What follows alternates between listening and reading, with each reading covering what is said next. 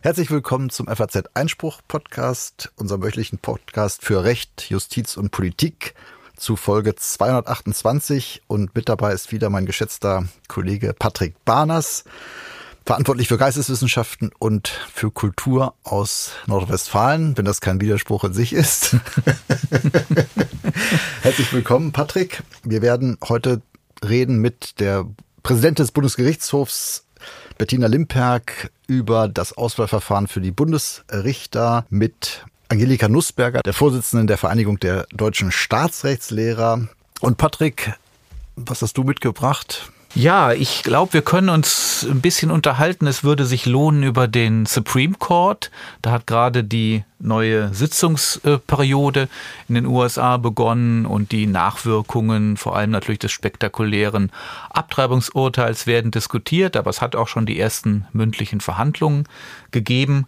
Und dann, ja, wie fast immer habe ich auch wieder nachgeschaut, was äh, die Kollegen in äh, den Rezensionsressorts, in den Buchrezensionsressorts an juristisch Interessantem in den letzten Wochen äh, präsentiert haben. Und da würde ich vorstellen, ein Buch von Hans-Hermann Klare über einen Justizskandal der frühen Bundesrepublik, den Fall Philipp Auerbach. Wunderbar. Und dann haben wir doch ein aktuelles Urteil zur Frage, wie ist das eigentlich, wenn ein Arbeitnehmer einen gefälschten Impfausweis mitbringt? Womit muss er dann rechnen? Dann starten wir mit dem Gespräch mit der Präsidentin des Bundesgerichtshofs. Herzlich willkommen, Bettina Limperk, Präsidentin des Bundesgerichtshofs. Wir befassen uns heute mit dem bundesrichterlichen Auswahlverfahren, das die Ampelkoalition auch in den Koalitions Vertrag geschrieben hat als Reformvorhaben und gerade haben auch zwei FDP-Rechtspolitiker auf FAZ Einspruch ein Update beim bundesrichterlichen Auswahlverfahren gefordert. Herzlich willkommen nochmal, Frau Limperk. Sind eigentlich, Sie sind befangen natürlich, sind die besten Richter am Bundesgerichtshof? Nach dem System sind das die besten Richter, das ist klar, denn es gilt äh, auch für Bundesrichterwahlen natürlich der Grundsatz der besten Auslese. Äh, der ist in dem Fall ein bisschen modifiziert durch das Wahlverfahren. Da gibt's eine, wie ich finde, sehr kluge Rechtsprechung des Bundesverfassungsgerichts dazu. Aber das Ziel ist es, in der Tat, äh, die Besten äh, für die Bundesgerichte herauszufiltern und hier zur Ernennung zu bringen. Wird das Ziel auch erreicht? Das Ziel wird im Großen und Ganzen erreicht. Es ist ein bisschen die Frage, wie man die Besten definiert. Dafür gibt es keine mathematische Gleichung. Die Besten, das ist eine Vielfalt von Persönlichkeiten und das Beste für die obersten Bundesgerichte ist, wenn sich auch eine gewisse Vielfalt an Erfahrungswissen, an Herkünften aus biografischen Elementen und aber auch aus verschiedenen äh, richterlichen äh, oder staatsanwaltschaftlichen Erfahrungen bündeln die Rechtsprechung der obersten Bundesgerichte ist ja dadurch gekennzeichnet, dass sehr viele Menschen zusammenwirken müssen in den Senaten und auch in den, in den Spruchgruppen, die zur Entscheidung berufen sind. Und da ist das Beste sozusagen immer die Mischung aus verschiedenen Kompetenzen. Und unter diesem Gesichtspunkt und mit dieser sozusagen etwas breiteren Definition der besten Auslese würde ich schon sagen, dass das Ziel auch durch das derzeitige Wahlverfahren in der praktischen Handhabung, die es gefunden hat in den letzten Jahren, durchaus erreicht wird.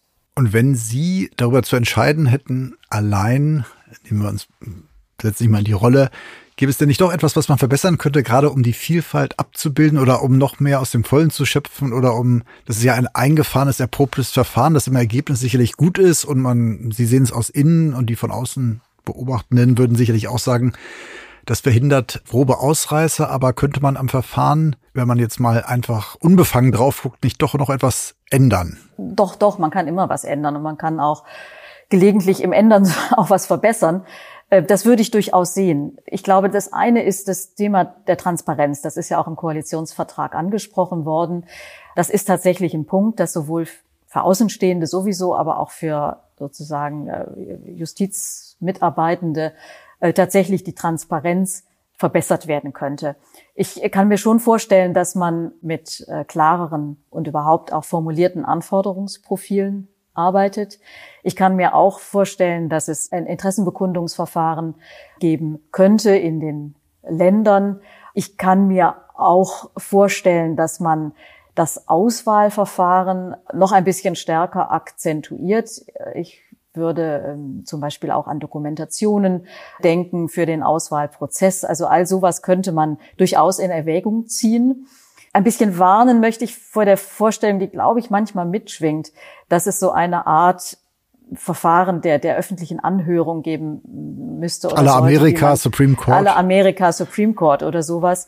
Man muss, glaube ich, sehen, das ist ein Verfahren, das sich für so, so ganz kleine Spruchkörper wie Verfassungsgerichte vielleicht empfiehlt, zumal die auch jedenfalls in den USA beispielsweise sehr viel freier sind in, in, in ihrer rechtsschöpfenden äh, Tätigkeit. Ähm, für Bundesgerichte, wo man vielleicht mal schon mal sagen muss, das ist eine ganz große Zahl von Richterinnen und Richtern. Wir haben, glaube ich, an den fünf obersten Bundesgerichten insgesamt 360 ungefähr äh, Richterinnen und Richter. Also da kann man, glaube ich, so ein Einzelanhörungsverfahren äh, könnte man schon gar nicht organisieren. Und das Ziel sozusagen Einzelpersönlichkeiten mit einem speziellen Fokus auf bestimmte Themen auszuwählen, das ist, glaube ich, auch schon in sich sozusagen verkehrt für oberste Bundesgerichte, die sich von Verfassungsgerichten eben schon grundlegend unterscheiden, einfach in ihrer Aufgabe. Ähm, also da darf man, glaube ich, nicht so eine Erwartung haben, dass es so um diese höchstpersönliche Einzelperson geht. Uns ist, wie gesagt, wichtig, auch für die Arbeit der Bundesgerichte, dass wir eben die Vielfalt der, der, des justiziellen äh, Wirkens in der Bundesrepublik abbilden, äh, nach allen Kriterien, die man da haben kann also Länderproports, Frauen, Männer, biografische Vielfalt. Das sind sicherlich Themen, die man noch stärker auch durchaus spielen kann. Das wäre vielleicht so der zweite Punkt. Also neben dem Verfahren als solchem, wo das eben praktisch dann Interessentinnen und Interessenten generiert, wäre eben einfach die Frage, dass man vielleicht auch auf die Listen noch mal klarer drauf guckt. Ähm, die Listen sind zum Teil nicht groß genug. Es gibt also bei einzelnen Bundesrichtern, äh, Bundesrichterwahlen dann mal Listen, die sind vielleicht um eine Person länger als, als die Zahl der zu Wählenden. Das ist natürlich nicht besonders äh, schön unter dem Aspekt des Wählens. Also da könnte man, glaube ich, auch noch mal ein bisschen stärker hingucken, wie diese Listen zusammengesetzt sind, ob mit oder ohne Quote, aber jedenfalls muss damit Bedacht, glaube ich, auch dem Wahlelement äh, noch mal stärker Raum getragen werden. Also das sind Dinge, die, die glaube ich, sich ähm, auch leicht einbauen lassen. Ich persönlich würde auch den Präsidialräten noch mal eine stärkere Position zubilligen wollen, weil aus meiner Sicht das die Gremien sind, die zum einen einen vollständigen Überblick über alle Kandidatinnen und Kandidaten haben. Die Präsidialräte sind diejenigen, die tagelang mit denen verbringen, die die, die Akten lesen, die die Arbeitsproben durcharbeiten, die wissen, welcher Bedarf bei dem Gericht gegeben ist. Das sind also ganz, ganz wichtige Momente. Das könnte man sicherlich auch noch stärker machen in diesem gesamten Prozess. Insbesondere auch das unter dem Aspekt dann der besten Auslese. Aber gerade wenn es eine Bestenauslese aus der Vielfalt aller juristischen Berufe sein soll, hm. wird dem das doch sehr stark parteipolitisch geprägte Auswahlverfahren jetzt gerecht. Also das eine ist ja die Anzahl der Listenbewerber, das andere ist die Frage, wer eigentlich faktisch vorschlägt und wen er vorschlägt und ist das sozusagen im Sinne sicherlich des Parteienstaates oder der starken Stellung, die die Parteien bei uns haben, aber ist das in diesem Sinne, in ihrem Sinne, dass die Parteien hier sehr starken Einfluss ausüben? Dieses Wahlgremium ist ein sehr divers zusammengesetzt. Das sind die 16 Abgeordneten aller Parteien im Bundestag. Ähm, das sind die 16 Landesjustizministerinnen und Justizminister. Das ist schon mal kein Block sozusagen, kein, kein also parteipolitisch divers. Politischer, genau. Parteipolitisch divers. Und die Justizministerinnen und Minister sind zwar auch in der Regel natürlich Parteimitglieder einer Partei, aber sie sind natürlich viel, viel stärker eingebunden in ihre Landessystematiken, als dass die Abgeordneten sind, die eher für sich stehen. Und es zeigt sich auch am Vorschlagswesen. Die Länder schlagen in aller Regel wirklich sehr, sehr gute Juristinnen und Juristen aus sozusagen ihren Gerichten vor. Und die, gerade die Landesminister müssen auch darauf achten, dass das äh, dem Grundsatz der besten Auslese jedenfalls in der Annäherung gerecht wird. Die können also nicht irgendwie also ich sage jetzt mal im schlimmsten Fall einen Body, Buddy vorschlagen, der, der, der, der überhaupt nichts mitbringt. Genau, aber Sie könnten ja einen Buddy vorschlagen, der viel mitbringt. Sie könnten ja einen Büroleiter vorschlagen, der sehr gut qualifiziert ist und dass Sie einen aus der eigenen Partei vorschlagen, ist ja eher nah als fernliegend und vielleicht auch systemimmanent, weil der andere schlägt dann aus seiner Partei vor. Ja, ich glaube, man muss ein bisschen aufpassen. Ich will das nicht, nicht verteidigen, aber erstens kann auch ein Parteimitglied natürlich ein sehr guter mhm. Juristin oder Jurist sein. Also das könnten schon die Besten auch sein können sein. Also müssen nicht, aber können sein. Zweitens Ich glaube, es ist ganz wichtig zu wissen, dass die allermeisten der Richterinnen und Richter an den Bundesgerichten kein Parteibuch haben. Das sind also, wenn Sie so wollen, äh, unparteiliche, gute Justizjuristinnen und Justizjuristen. Und deswegen, also man muss ein bisschen genau hingucken. Es darf natürlich jetzt kein plattes parteiliches im Sinne von unsachliches äh, Auswahlkriterium sein. Also sowieso Parteibuch äh, wird Bundesrichter, sondern es muss natürlich mehreres zusammenkommen. Und nochmal, die wenigsten haben ein Parteibuch. Das heißt, dass die Auswahl auch nicht nur parteilich im Sinne von Parteibuch gefällt wird. Und da ist wiederum auch ein gewisser Garant dieses Wahlgremium, das eben durch die Landesjustizministerinnen und Minister doch, doch eine größere Diversität aus den Landesjustizen abbildet, als das mit den Einzelvorschlägen der Abgeordneten äh, sichergestellt ja. ist. Die, die Abgeordneten sind da deutlich freier, äh, schon weil sie auch gar keinen Überblick haben äh, über ihre Ländersysteme sozusagen, weil sie das ja gar nicht vor Augen haben müssen. Mhm. Also das mischt sich nicht, nicht komplett verrückt, würde ich mal sagen. Und deswegen muss man da achten drauf, dass also äh, die besten Auslese von allen Wahlvorschlagenden eingehalten wird. Ähm, aber es ist jetzt nicht desaströs im Ergebnis, das würde ich auf keinen Fall sagen. Ähm, aber wie, wie ich ähm, eingangs schon gesagt habe, man kann sowas ja auch durch ein Interessenbekundungsverfahren, durch Anforderungsprofile klarer machen. Die dann auch öffentlich transparent gemacht werden, also veröffentlicht werden. Genau, genau. Und da würde dann eben drinstehen, sollte mindestens so und so viel Erfahrung in irgendwelchen Feldern haben, sollte möglichst auch wissenschaftliche Veröffentlichungen äh, vorweisen können, sollte überdurchschnittliche Examensergebnisse vorweisen können, sollte, sollte, sollte. Äh, da gibt es eine ganze Reihe von Kriterien, die wir als Präsidialräte auch anlegen, wenn wir uns äh, Gedanken machen. Sollte natürlich hervorragend formulieren können. Also das sind alles Kriterien, die dann ja später im Amt tatsächlich auch eine schlagende Rolle spielen. Aber was auffällt, ist doch ganz klar, dass, ähm, oder korrigieren Sie mich, mhm. dass die Anwaltschaft sehr wenig vertreten ist. Obwohl mhm, es so. sogar Länder gibt, ich ja. sage nur Britannien, wo man nur Richter werden kann, wenn man erfolgreicher Anwalt war. Und bei uns ist es so, es wird ja auch manchmal beim Verfassungsgericht kritisiert, also bei der ordentlichen Gerichtsbarkeit fällt es eben auch auf. Es gibt so ein paar Fälle, aber es gibt eine sehr ausgeprägte, auch gut organisierte Anwaltschaft und trotzdem kommt die nicht zum Zuge. Das kann ja auch an der Art des praktizierten Auswahlverfahrens liegen. Das kann so sein. Ich kann Ihnen nur sagen, es werden sehr, sehr wenige Anwälte schon vorgeschlagen. Also das, und zwar von allen. Also von den Länderjustizministern würde ich jetzt mal sagen, sowieso, weil die natürlich für ihre Länderjustizen auch ein Stück weit stehen. Aber auch von den Abgeordneten werden relativ wenige Anwaltsangehörige vorgeschlagen. Wir haben jetzt zunehmend in der Justiz Kolleginnen und Kollegen, die viele Jahre auch Anwälte gewesen sind, bevor sie in die Justiz kommen. Das ist ein, glaube ich, guter neuer Trend, ähm, dass das sich da stärker mischt in den Berufsjahren äh, der, der Richterschaft auch äh, deutlicher wird. Aber das ist für sich gesehen kein Kriterium, glaube ich, ob jetzt eine anwaltliche Persönlichkeit zu einem Bundesgericht jetzt häufiger kommt oder nicht. Wir haben einige hier auch im Haus, gehabt und auch aktuell noch einzelne. Ähm, aber das ist jetzt aus unserer Sicht gar nicht so streitentscheidend. Mhm. Das Problem, weil Sie die Stärkung der Präsidialräte anmahnten, der Selbstergänzung, ähm, die ist ja sozusagen so nicht vorgesehen und soll es auch nicht sein, sondern ein Votum ist gefragt, aber faktisch ist es ja schon so, und wenn Sie das noch stärken wollen, dass man sozusagen darauf pocht, dass der Präsidialrat, also das Gericht selbst darauf guckt, ob jemand reinpasst. Das würde ich natürlich so nicht sagen. Wir gucken nicht, ob jemand reinpasst. Wir gucken, ob jemand Kriterien erfüllt. Und Kriterien ist zum einen fachliche Güte. Das ist das allererste Kriterium natürlich. Und dann aber auch bestimmte soziale Kompetenzen. Ähm, das ist aber auch nichts, was jetzt mit diesem negativen Begriff der Kooptation, das klingt immer so ein bisschen anrüchig, so als würden, als, als würden, ja, so Beamtenkungeleien oder so, als, als würde der langweilige Beamte irgendwie immer den, den anderen langweiligen Beamten bevorzugen. Also wir, wir kennen aus der Sozialwissenschaft alle dieses Problem, dass man natürlich immer wahrscheinlich die am besten findet, die einem so ein bisschen ähnlicher sind.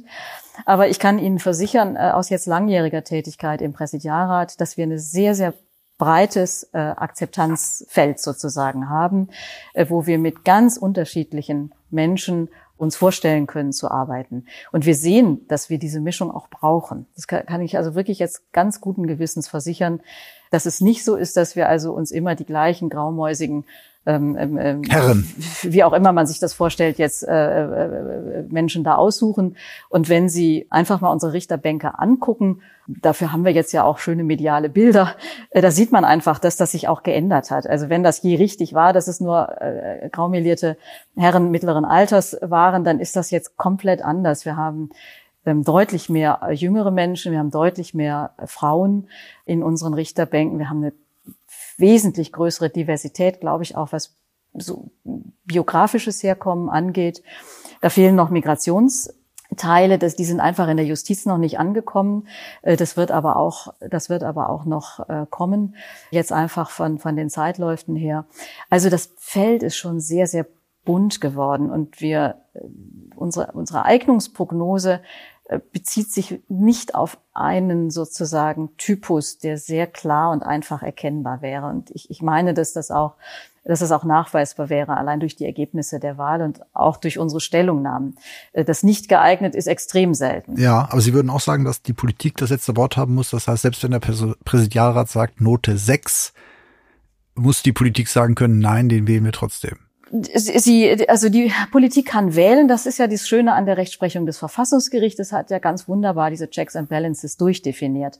Der Wahlausschuss ist für die Wahl zuständig. Der Minister ist für die Ernennung zuständig. Als Minister der Ernennung ist er für die Bestenauslese zuständig. Das heißt, er könnte auch sagen, ich ernenne den halt nicht, weil der ist zwar gewählt, aber der Präsidialrat. Er muss das prüfen. Mhm. Er muss das prüfen. Mhm. Und beide, beide Gremien sozusagen hat das Bundesverfassungsgericht auf gegenseitige Rücksichtnahme verpflichtet. Also die Wahlmänner und Frauen müssen darauf achten, dass sie jetzt nicht sozusagen den krachend Ungeeigneten wählen und damit den Minister in die Bedrängnis bringen, das prüfen zu müssen. Der Minister muss die Wahlentscheidung des Gremiums äh, bestmöglich beachten und nur bei extremen äh, Fällen von ersichtlicher Ungeeignetheit in die Prüfung gehen. Und das alles ist gerichtlich überprüfbar. Also wir haben für all das Verwaltungsgerichte, die das sehr äh, gründlich und sorgfältig prüfen können.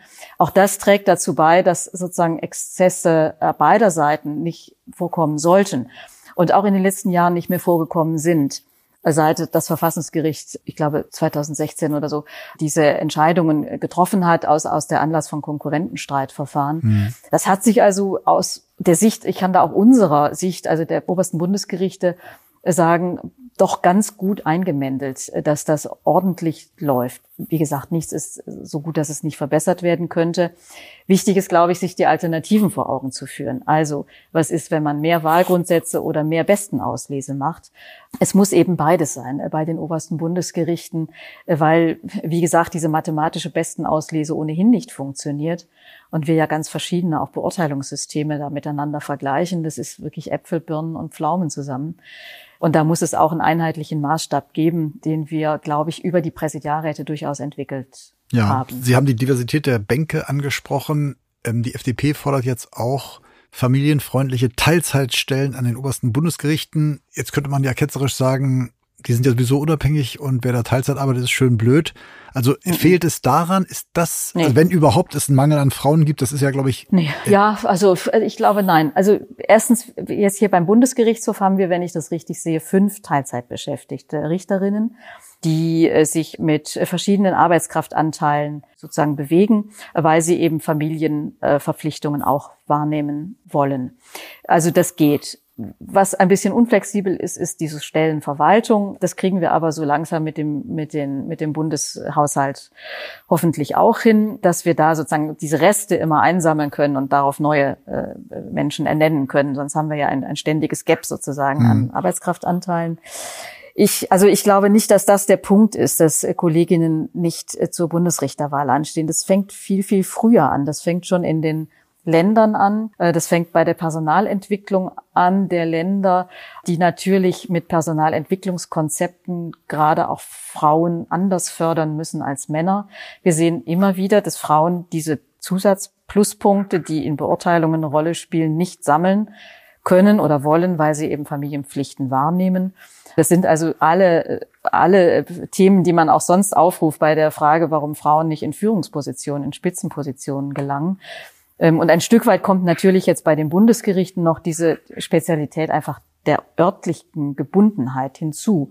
Äh, wenn ich eben von Hamburg aus äh, hier am Bundesgerichtshof arbeiten muss in Karlsruhe, das ist einfach ein Zusatzaufwand.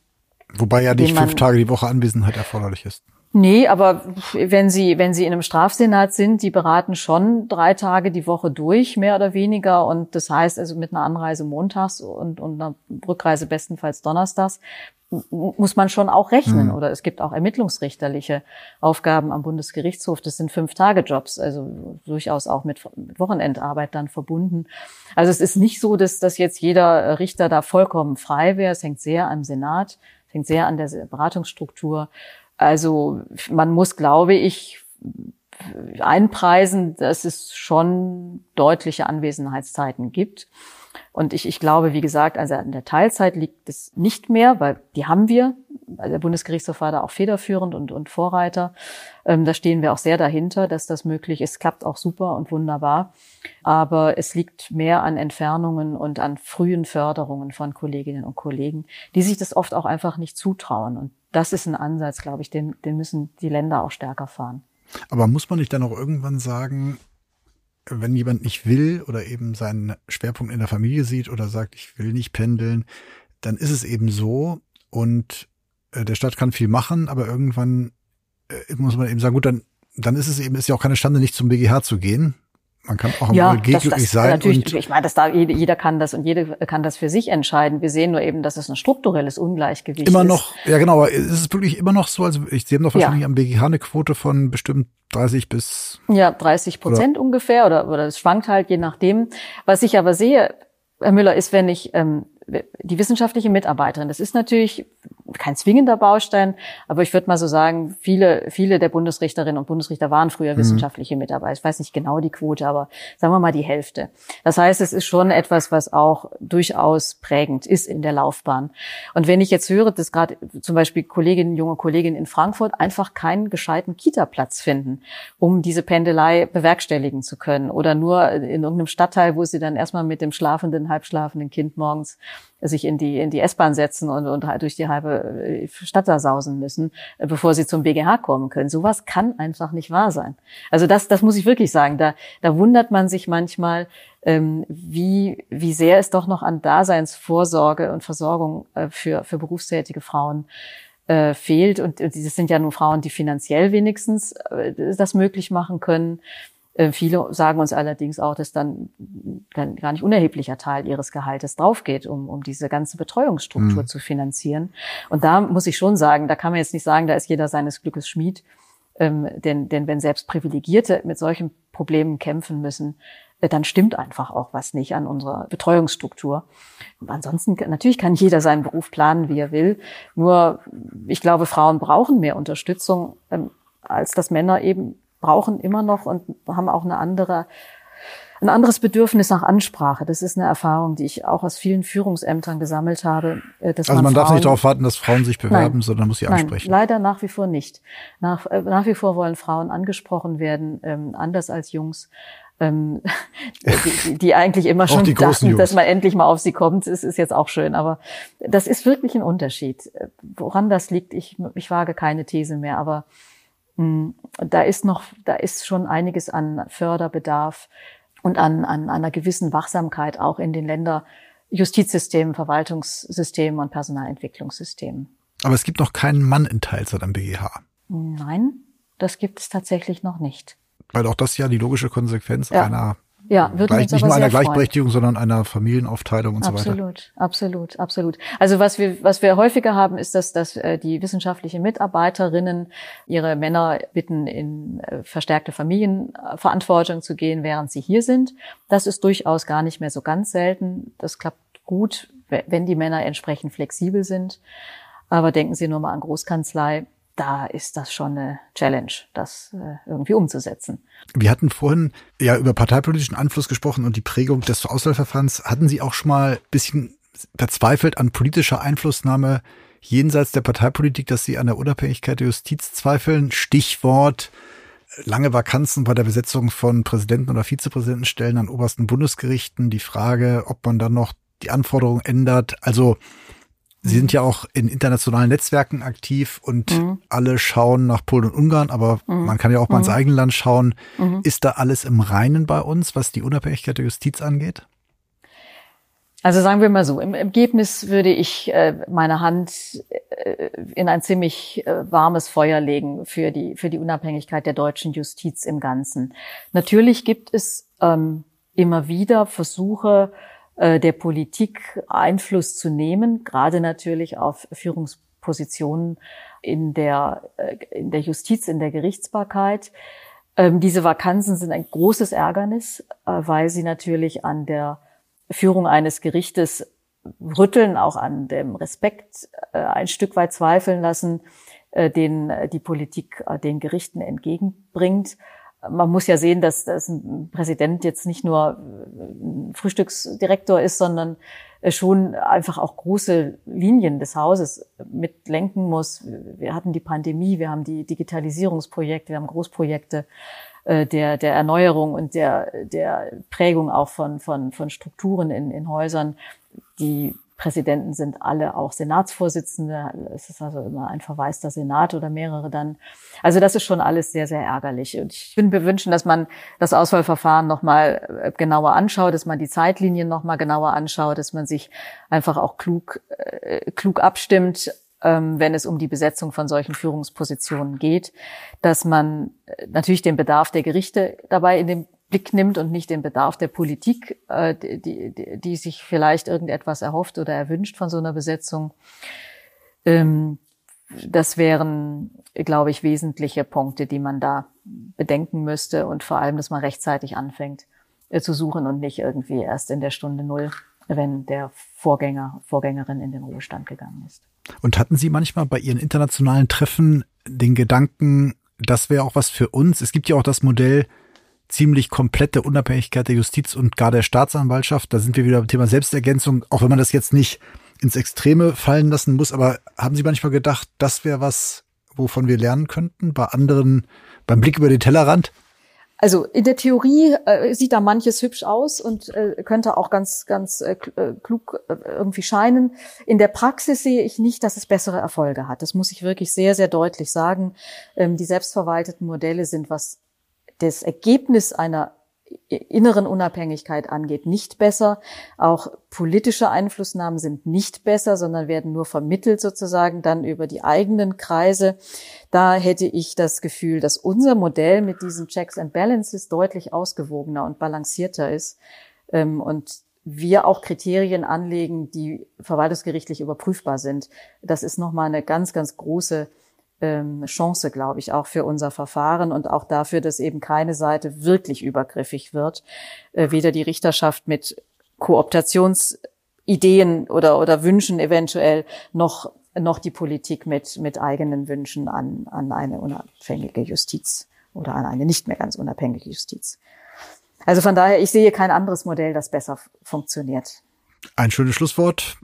Herzlichen Dank, Frau Limperk für das Gespräch. Vielen Dank auch Ihnen. Dankeschön.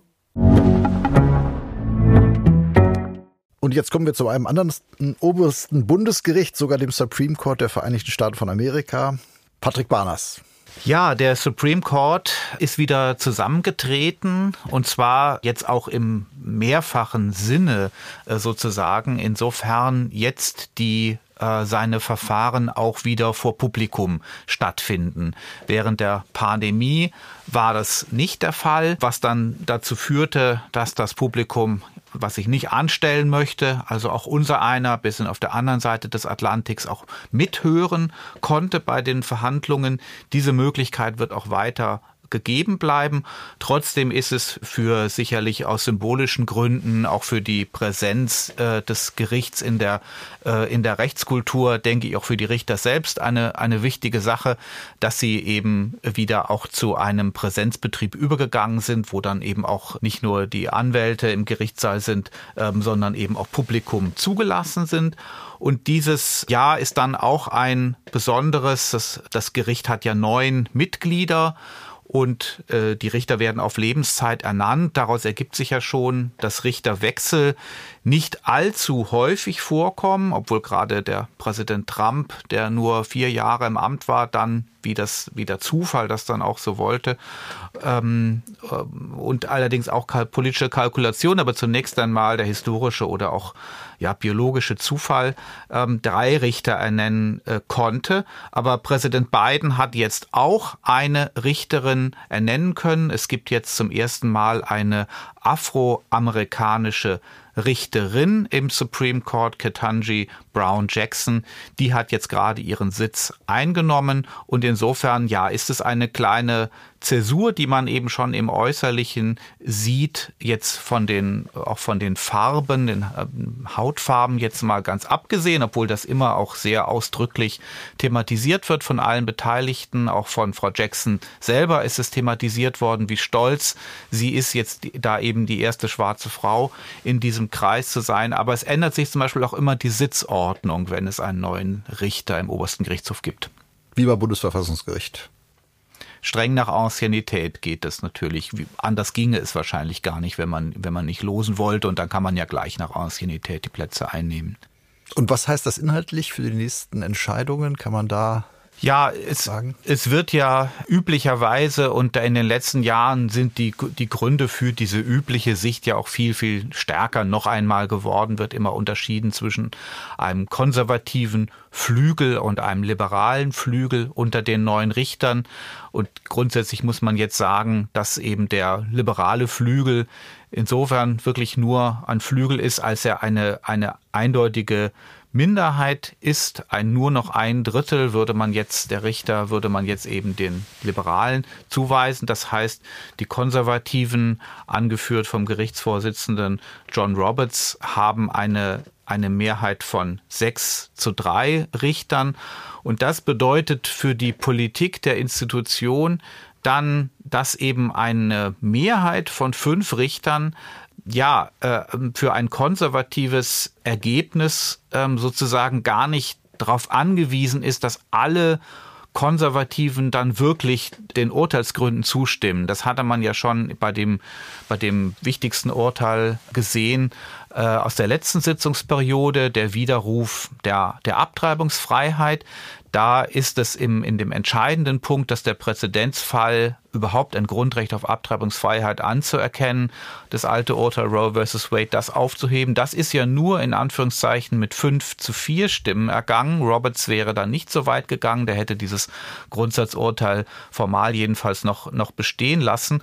Und das ist, bleibt sozusagen die politische Grundtatsache, dass auch bei den in den politisch brisanten Sachen, die das Gericht sich jetzt vorgenommen hat, also ein, das vielleicht auch wichtigste Thema, denke ich, wird sein, ein die Frage von der Affirmative Action, also dieser institutionalisierten Bekämpfung von, von Rassendiskriminierung durch, ja, durch, durch im Grunde Rechensysteme, wo dann für den Minderheiten, insbesondere eben den Minderheiten unterschiedlicher Hautfarbe, von vornherein Privilegien eingeräumt werden bei der Zuteilung von Plätzen.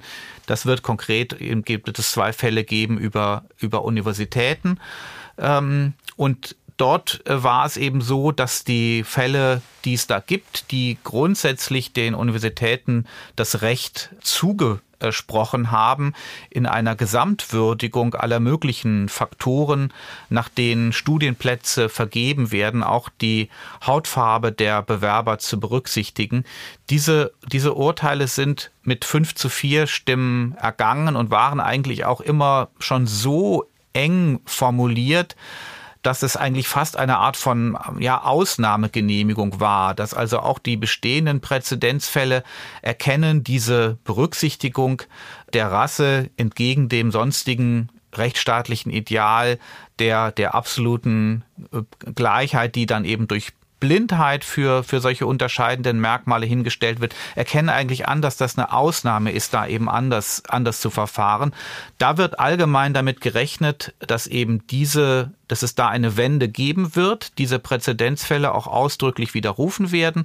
Und da wird man eben auch sagen, dass da sollte einer der vielleicht auch der neuen konservativen Richter vielleicht da gar nicht unbedingt jetzt ganz entschieden für diese klassische konservative Position der Skepsis gegen Affirmative Action sein, dass es dann eben gar nicht auf diese eine Stimme ankäme, äh, weil, weil eben fünf von den, äh, von den sechs konservativen Stimmen ja schon genügen würden. Deutsche Bundesverfassungsrichter blicken etwas abfällig mitunter über den großen Teich, weil sie diese starke Politisierung des Supreme Court kritisch sehen. Auch dieses, genau dieses, dass, dass man es im Grunde berechnen kann. Man braucht immer einen, der abweicht und die starke Grabenmentalität angeblich, dass man auch teilweise gar nicht wohl mehr miteinander redet. Jeder schreibt sein eigenes Votum.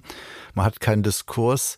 Ist das auch dein Eindruck, beziehungsweise muss das jetzt der Institution, der Stellung der Institution oder seiner Funktion abträglich sein? Oder ist das gewollt? Ja, also dass, dass es ein Legitimationsproblem gibt, einfach ein Problem zunächst einmal einer faktischen, äh, der faktische Akzeptanzschwierigkeiten. Das wird man zunächst mal feststellen, dann gehört natürlich aber auch zum, zum Selbstverständnis ähm, eines, eines Gerichts und auch zum, zum Auftreten eines Gerichts nach, nach außen mit mehr oder weniger expliziten Äußerungen auch von, von Richtern. Auch das Bundesverfassungsgericht äh, hat ja, hat ja, obwohl vielleicht der, der Konsens da stärker gesucht wird als im obersten Gerichtshof der USA, auch das Bundesverfassungsgericht hat ja immer wieder auch Urteile getroffen, die, die jetzt in Umfragen nicht unbedingt auf eine mehrheitliche Zustimmung ähm, gestoßen sind. Aber es ist schon sehr auffällig, dass jetzt in diesem Jahr, dann insbesondere auch im Sommer, wenn die Richter dann äh, die Möglichkeit wahrnehmen, eben sich auch öffentlich äh, zu äußern, ähm, vielleicht nicht unbedingt die amtierenden Richter, nicht unbedingt in, in, Presse- oder, oder Fernsehinterviews, aber doch in Vorträgen, in akademischen Settings, äh, in, äh, in Universitäten, äh, wo dann auch Fragen, Fragen zugelassen sind. Da ist doch ganz klar, dass eben diese, diese Frage, ob der Eindruck dieser zunehmenden Politisierung nicht die äh, Legitimität gefährlich schwächt. Das beschäftigt sich stark. Das ist jetzt auch von Richtern sozusagen von beiden Seiten. Die Liberalen haben das schon in ihren abweichenden Meinungen im Abtreibungsurteil und auch in anderen Urteilen, die, die gegen sie ergangen sind, ähm, in, der, äh, in der letzten Sitzungsperiode, haben das ausdrücklich auch zum Ausdruck gebracht, was ja auch schon eigentlich ein Alarmzeichen ist, dass eben dann wirklich in dem Sondervotum drinsteht, der einzige Grund dafür, dass es jetzt das Mehrheitsvotum gibt und die Rechtsprechung geändert worden ist, ist, dass die Zusammensetzung des Gerichtes sich geändert hat. Und auf diese ja, Attacke kann man schon sagen, wobei die Richter auch immer versichern, dass hinter den Kulissen die die persönlichen Beziehungen auch unter dieser Schärfe von Konflikten nicht leiden müssen. Von konservativer Seite ist dem eben entgegen, entgegengetreten worden. Da fand ich dann auch ganz interessant, dass, dass eben John Roberts, der Vorsitzende, von dem es eben immer heißt, und da, da sprechen auch schon seine, seine Handlungen in Form seines Stimmverhaltens sprechen schon dafür, dass er eben besonders an diesem, an der Integrität der Institution interessiert ist. Und er, und er hat eben vergeblich versucht, bei dem Abtreibungsurteil einen sozusagen gleitenderen Übergang hinzubekommen zu dem Ergebnis der, der weitgehenden Freiheit der Bundesstaaten, das selbst ähm, äh, äh, zu regeln. Und er ist aber jetzt trotzdem, ohne natürlich dann direkt seine liberalen Kollegen zu kritisieren, aber er hat das Argument eigentlich verworfen. Er ist in seinen öffentlichen Äußerungen, äh, ist er jetzt im Grunde seinen konservativen Kollegen beigesprungen und hat gesagt, äh, das darf eben nicht so sein, dass Verärgerung über, über einzelne Urteile dann führt, dazu führt, dass insgesamt das Gericht schlecht geredet wird. Mhm.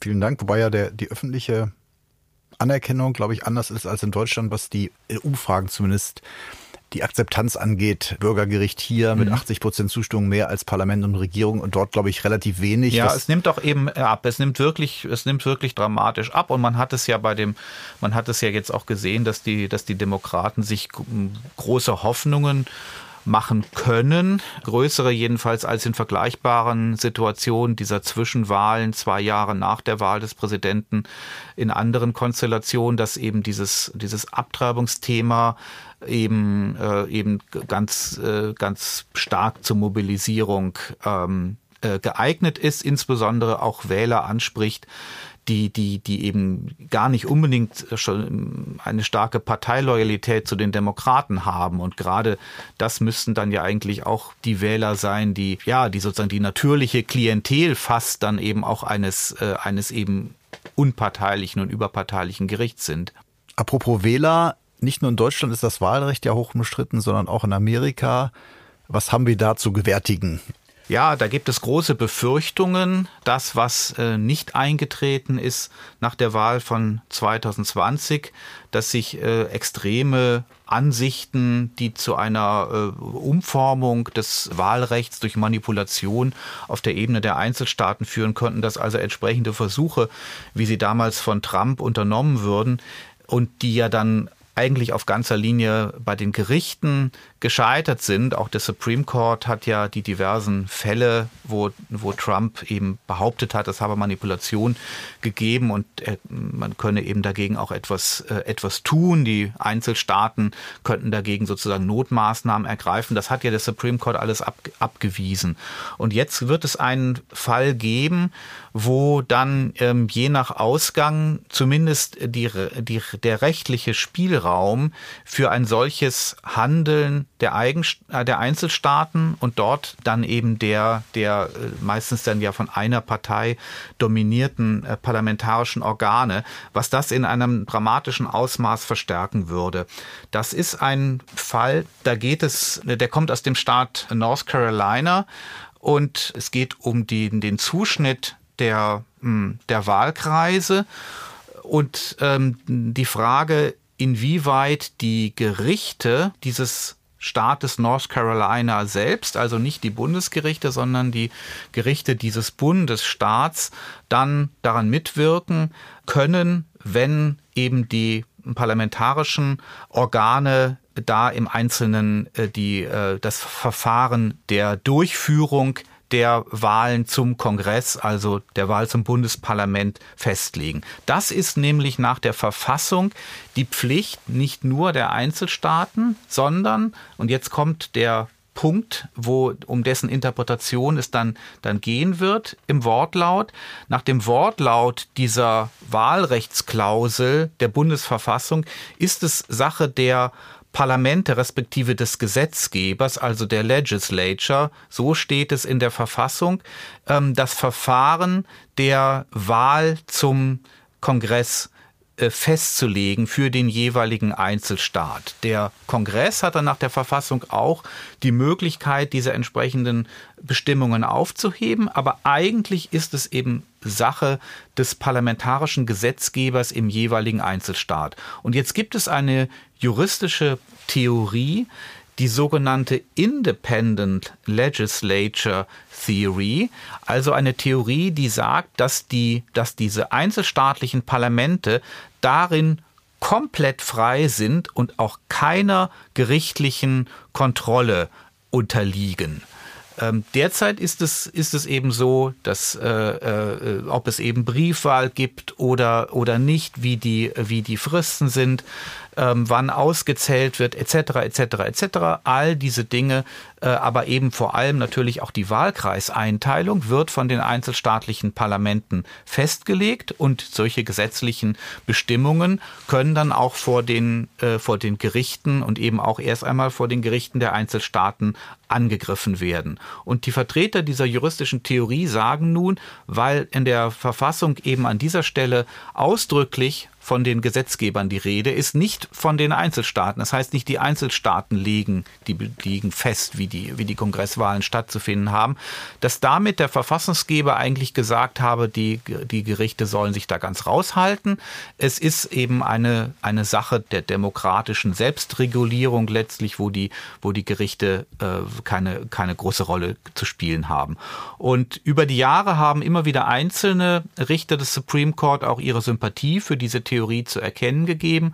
Und jetzt gibt es eben die Befürchtung, wenn dieser, äh, wenn dieser Fall äh, verhandelt wird, dass sich dann eben eine Mehrheit dafür, dafür finden könnte, die tatsächlich den Kollegen sozusagen, den Richterkollegen in den, in den Bundesstaaten äh, da die Eingriffsmöglichkeiten nimmt. Spannend, spannend. Herzlichen Dank, Patrick Barners. Und jetzt kommen wir zu den Staatsrechtslehrern. Herzlich willkommen, Angelika Nussberger, Professorin an der Universität Köln und ehemalige Richterin am Europäischen Gerichtshof für Menschenrechte und Vorsitzende der Vereinigung der deutschen Staatsrechtslehrer. Darüber wollen wir heute reden. Die haben nämlich kürzlich getagt und sind 100 Jahre alt als Vereinigung. Frau Nussberger, ich hatte mal erzählt bekommen von einer jungen, selbst angehenden Staatsrechtslehrerin, als sie noch Gattin war, dass sie beim Damenprogramm von einer Gattin eines älteren Staatsrechtslehrers ähm, gesagt bekommen hatte, nein, Kindchen, du setzt dich mal ganz nach hinten in den Bus. Und jetzt sind Sie Vorsitzende dieser Vereinigung. Wie kommt man dazu? Ich würde sagen, die Zeiten haben sich geändert und äh, es sitzt niemand mehr hinten im Bus. Und es ist in der Tat, wie ja auch die Gesellschaft insgesamt sich geändert hat, wie sich die Fakultäten geändert haben, so hat sich auch die Staatsrechtslehrervereinigung geändert. Die Tatsache, dass jetzt tatsächlich eine Frau Vorsitzende ist, ist auch als Symbol gedacht, ist auch wichtig. Und ähm, ich glaube, dass solche Anekdoten im, Gegen, im, im Augenblick nicht mehr erzählt werden können. Ich hoffe es sehr. Zumindest habe ich auch keine gehört. Aber es fällt weiterhin auf, wenn man auf die Mitgliederstruktur guckt, äh, gut 14 Prozent Frauen. Nun kann man sagen, das ist auch äh, offensichtlich der Anteil, aber der ist ja dann auch im Vergleich zu anderen rechtswissenschaftlichen Disziplinen, auch im Vergleich zu anderen Hochschullehrerquoten, wenn man so will, Anteilen von Frauen äh, recht gering bei den Staatsrechtslehrern. Ja, da denkt man auch drüber nach. Also ich bin ja sehr viel im internationalen Bereich unterwegs. Da ist mein Eindruck, dass doch sehr viele Frauen äh, aktiv sind und äh, wissenschaftlich sich qualifizieren.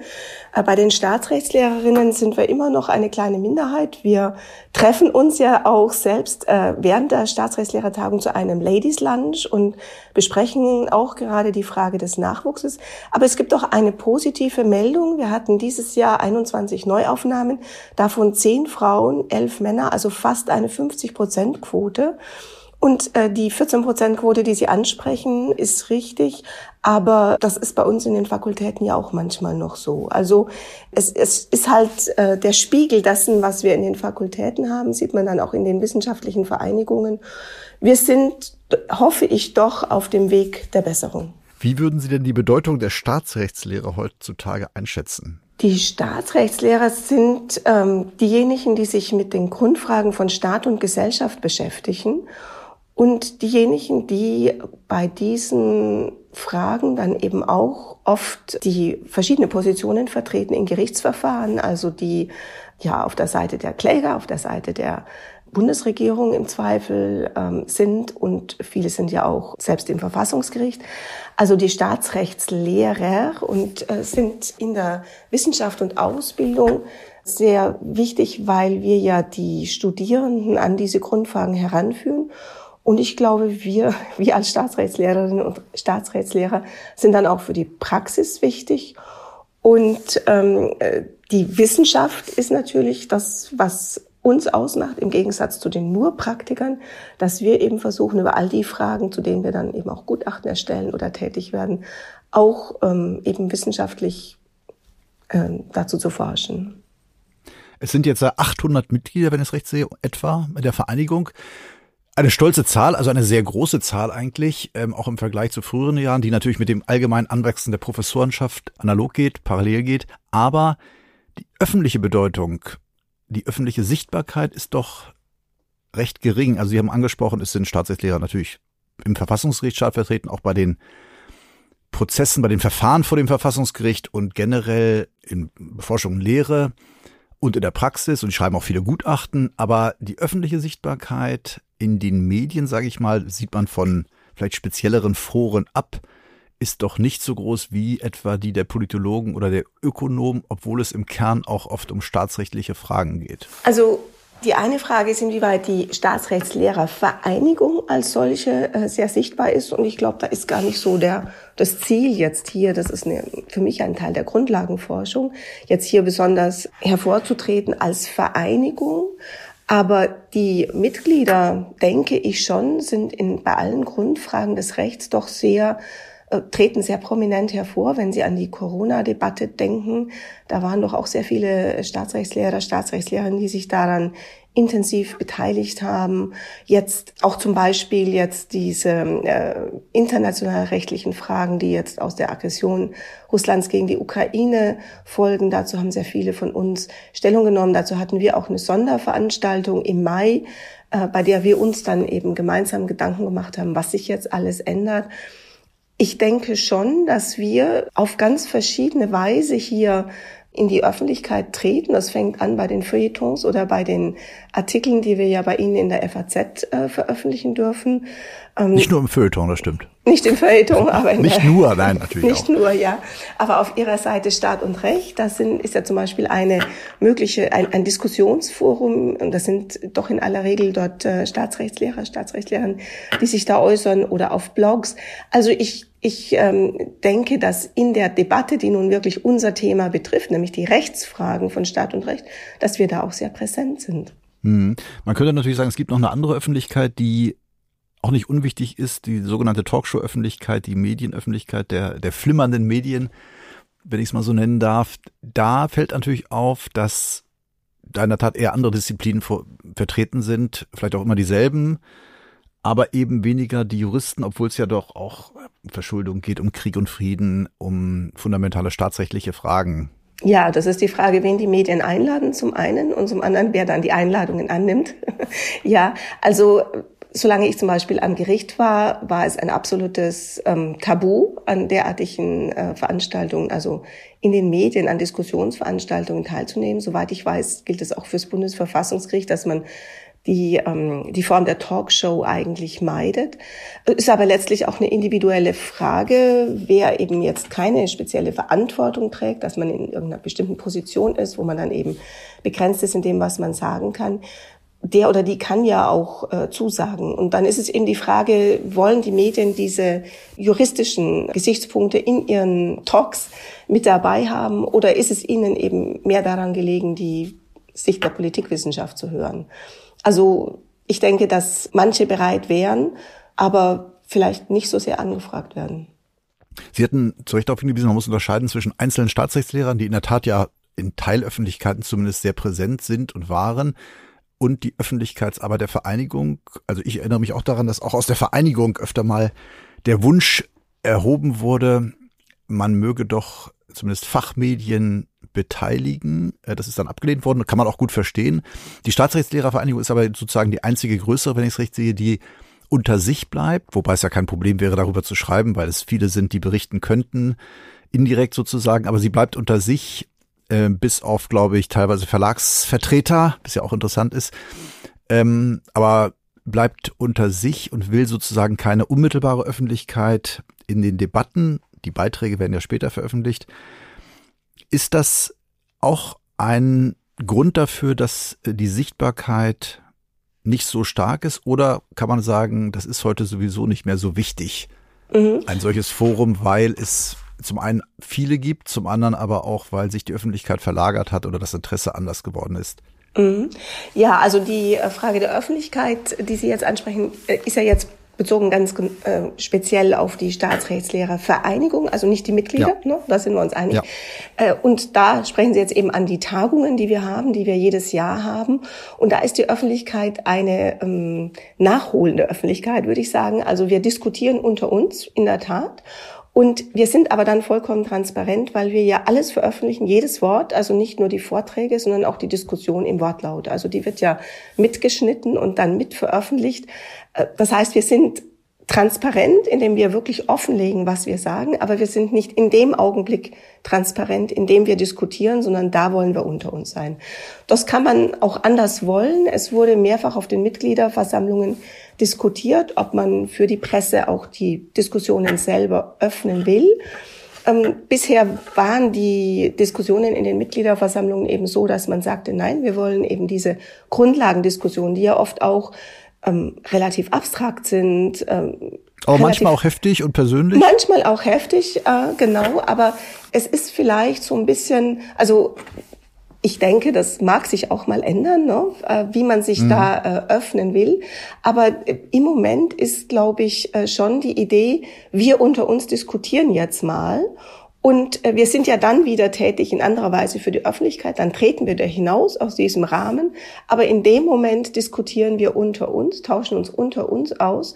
Und man will, glaube ich, auch verhindern, dass dann zum Beispiel über journalistische Berichte unter Umständen kurze Zwischenwechsel, die eben heftig sein können, dann nach außen getragen werden und das alles äh, und, und dann nur diese Wahrnehmung nach außen getragen wird, während eben die langen Referate sich schwerer dafür eignen, journalistisch vermittelt zu werden.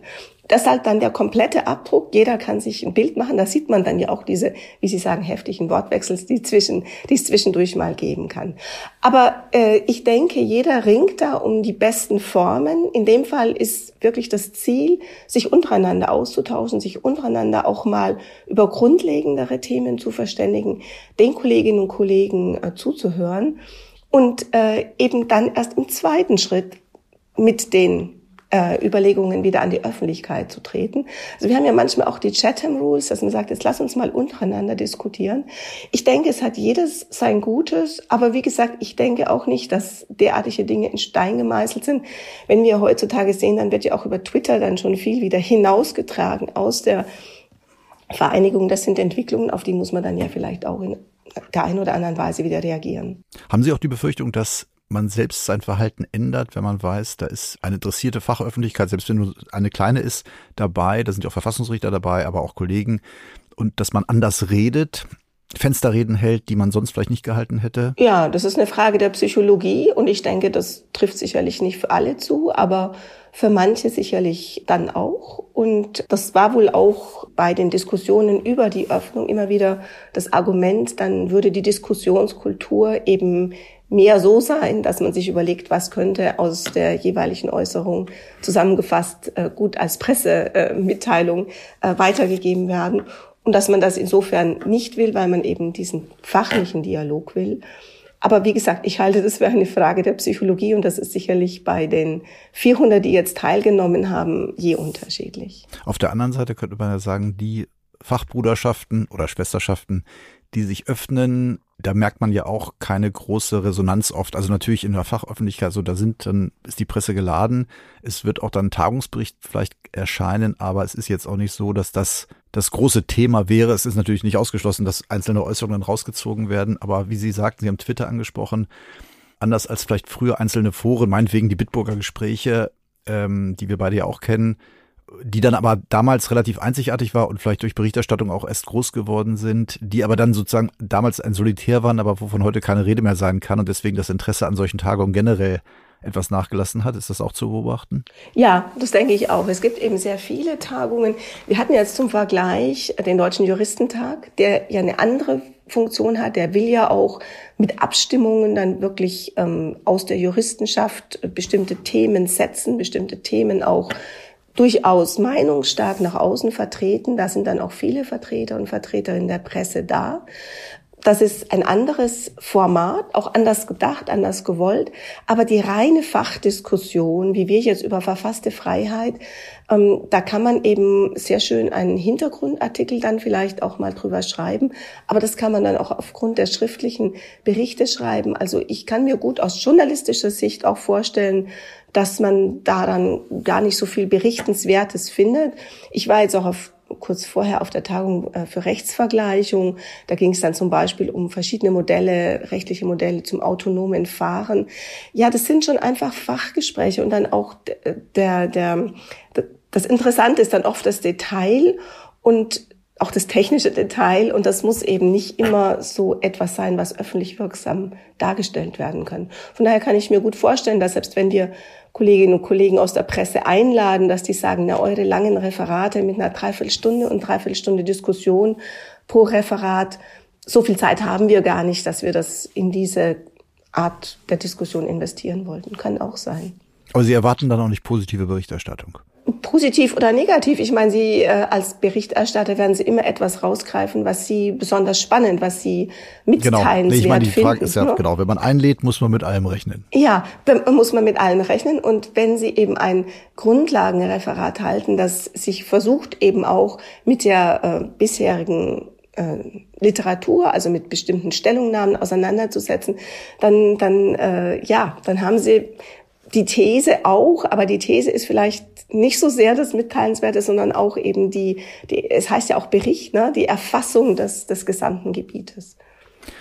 Sie haben 800 Mitglieder hatten wir gesagt. Das sind natürlich sehr viele im Vergleich zu früher. Hat das auch etwas mit Niveauverlust zu tun oder ist es einfach eine Entwicklung, dass eben heute, wie auch viel mehr Leute Abi machen, viel mehr Professoren werden, das ist ja erstmal eine schiere Zahl, die erstmal diskussionsmäßig zu managen ist, aber es ist auch ja denkbar, dass man feststellt, als langjährige Beobachterin der Szene, dass es da auch eine Verflachung gibt. Also ich habe ja äh, die äh, Rede halten dürfen zur Aufnahme der neuen, dieser 21 neuen Mitglieder. Und da habe ich erwähnt, als ich nach Köln zog, dann waren unsere Nachbarn, äh, Herr und Frau Friehauf, äh, Professor Friehauf ist ja ein sehr bekannter Verfassungsrechtler, Verwaltungsrechtler, der so in den 70er Jahren wirklich ein großer Name war. Und mit dem habe ich immer so die über den Zaun Gespräche geführt. Also er war da lang schon emeritiert. Und er sagte dann zu mir, ach, Frau Nussberger, ich gehe ja nie mehr zu den Staatsrechtslehrertagungen. Früher, da waren wir so 100, da, da haben wir uns alle gekannt und da war das ganz wunderbar. Aber jetzt unvorstellbar, wenn da 300, 400 Leute kommen.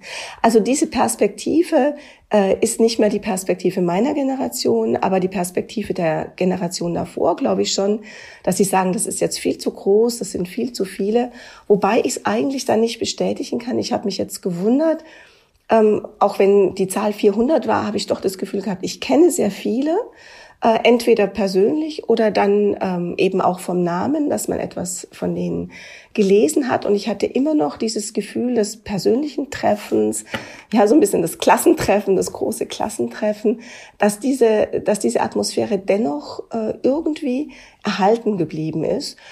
Und einen, einen Niveauverlust äh, würde ich überhaupt nicht feststellen. Also äh, ich bin ja jetzt auch als Vorsitzende dann immer zuständig, wenn die äh, Vorschläge kommen für die Neuaufnahmen. Und es ist immer beeindruckend, was die jungen Mitglieder dann äh, eben schon geleistet haben. Und ich finde auch, wie international sie aufgestellt sind. Also die meisten haben eben nicht nur eine Promotion und eine Habilitation, sondern auch noch ein LLM. Also Nein, Niveauverflachung würde ich gar nicht sagen, aber es sind mehr, es sind mehr Lehrstühle, es sind mehr Lehrende, es sind mehr Studierende und damit sind es auch mehr in der Staatsrechtslehrervereinigung. Und die wenigen Herren als Begleitpersonen nehmen am Damenprogramm teil, das nicht mehr so heißt. Aber ja, am Ladies Lunch dürfen sie nicht teilnehmen, logischerweise. Am Ladies Lunch nehmen tatsächlich nur die Ladies teil. Äh, das Begleitprogramm gibt es und meine eigene Habilitantin die hatte ein kleines Neugeborenes und ihr Mann ist mitgekommen zum Partnerprogramm und er war da wohl der Star, weil er eben mitkam und sich um dieses Baby gekümmert hat. Ja, die Zeiten ändern sich und ich finde es schon gut, dass es auch Kinderbetreuung da mit der Staatsrechtslehrervereinigung gibt. Und ich finde auch dieses, äh, dieses Ladies Lunch, diese Möglichkeit, dass wir untereinander auch über so wissenschaftspolitische Dinge sprechen und gerade eben auch unter uns mal überlegen, wie wir ähm, als nun äh, Professorinnen den Nachwuchs fördern können. Ich finde das eine ganz gute Möglichkeit. Ja, vielen Dank, Frau Nussberger, Vorsitzende der Vereinigung der deutschen Staatsrechtslehrer. Herzlichen Dank für das Gespräch, Frau Nussberger. Ja, sehr gerne. Und jetzt kommen wir zum Literaturtipp von Patrick Barners. Ja, ich möchte ein Buch vorstellen, das vor einigen Tagen ähm, in der Rubrik Neue Sachbücher im Feuilleton rezensiert worden ist. Der Historiker René Schlott vom Leibniz-Zentrum für zeithistorische Forschung in Potsdam, ein Fachmann für die Geschichte, insbesondere die Nachgeschichte des, äh, des Nationalsozialismus, auch die Geschichtsschreibung des Nationalsozialismus, hat über Raul Hilberg den jüdischen ähm, Erforscher ähm, des Holocaust zum Beispiel gearbeitet und auch gelegentlich in der Zeitung geschrieben. Und er hat ein Buch vorgestellt, da geht es um einen großen Justizskandal, aber einen Justizskandal, der vielleicht hm, dem allgemeinen Bewusstsein dann doch entrückt ist. Auch darüber kann man dann nachdenken, was das bedeutet. Das Buch heißt Auerbach Der Autor heißt Hans-Hermann Klare. Es ist im Aufbauverlag erschienen. Und die Titelfigur, dieser Philipp Auerbach, war ein Holocaust-Überlebender, ein Auschwitz-Häftling, der dann in 1945 in die äh, noch unter der unter dem Besatzungsregime Beamter geworden ist und ähm, betraut war mit Wiedergutmachungssachen. Zunächst in zunächst äh, wurde er in Nordrhein-Westfalen eingestellt und dann noch einmal in äh, in Bayern. Und in Bayern hat dann sein, äh, sein sehr aktives Wirken eben insbesondere auch für, für diejenigen, für die jüdischen Flüchtlinge und deren Angehörigen, die damals ja großenteils in Lagern untergebracht waren, die sogenannten Displaced Persons. Also sein Engagement für diese Gruppe, auch seine, kann man vielleicht sagen, Doppelrolle als Interessenvertreter einerseits und äh, Staatsbeamter andererseits. Das führte dann dazu, dass es juristische Untersuchungen gab und er dann in München äh, München vor Gericht gestellt wurde mit einer ganz, ganz langen Liste von Vorwürfen, äh, Betrug, Unterschlagen, Veruntreuung und so weiter und so weiter und so weiter. Es blieb dann fast nichts übrig von diesen Vorwürfen. Er wurde trotzdem zu einer Gefängnisstrafe von zweieinhalb Jahren verurteilt und er hat sich dann noch am Tag der Urteilsverkündung in der Nacht nach der Urteilsverkündung hat er sich mit Schlaftabletten ähm, das Leben genommen. Und ja, es ist ein Skandalprozess, es ist eine ganz facettenreiche Geschichte. Grundsätzlich kann man zunächst einmal sagen, dass das von dem, sowohl von dem Autor, dem ehemaligen Sternjournalisten Hans-Hermann Klare, als auch von, von unserem Rezensenten, was sozusagen die, die, die Wichtigkeit und die Wirkung der Sache angeht, auch als Fallstudie ähm, ge gewertet wird für das Fortwirken von, äh, von Antisemitismus. Insofern eben in der, sowohl in der Untersuchung, die gegen Auerbach durchgeführt wurde, als auch in deren Orchestrierung ich fürchte, man kann es sich relativ leicht ausmalen. Es war tatsächlich auch sehr unappetitlich in der öffentlichen Orchestrierung dann auch dieses, äh, dieser Untersuchung mit begleitender Kampagne und auch in den Reaktionen dann darauf, äh, dass, dass da dann eben, dass man da sozusagen auch sieht hier, dass, dass, dass eben ein jüdisches Opfer Opfer eines äh, Prozesses wurde, wo tatsächlich auch zwei Jahre nach seinem Tod dann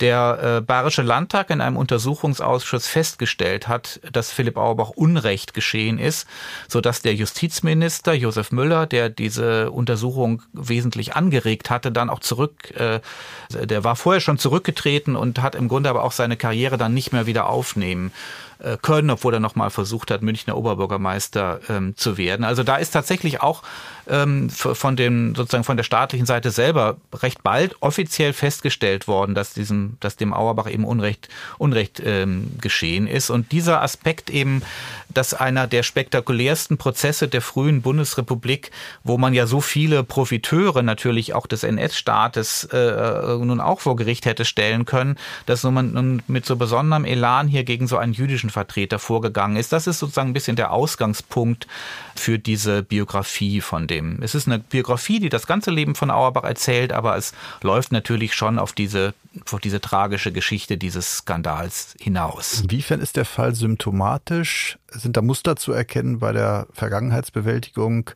oder ist das ein Einzelfall in jeder Hinsicht? Oder sind da besondere Strukturen zu erkennen, die man auch als Pass pro Toto sehen könnte?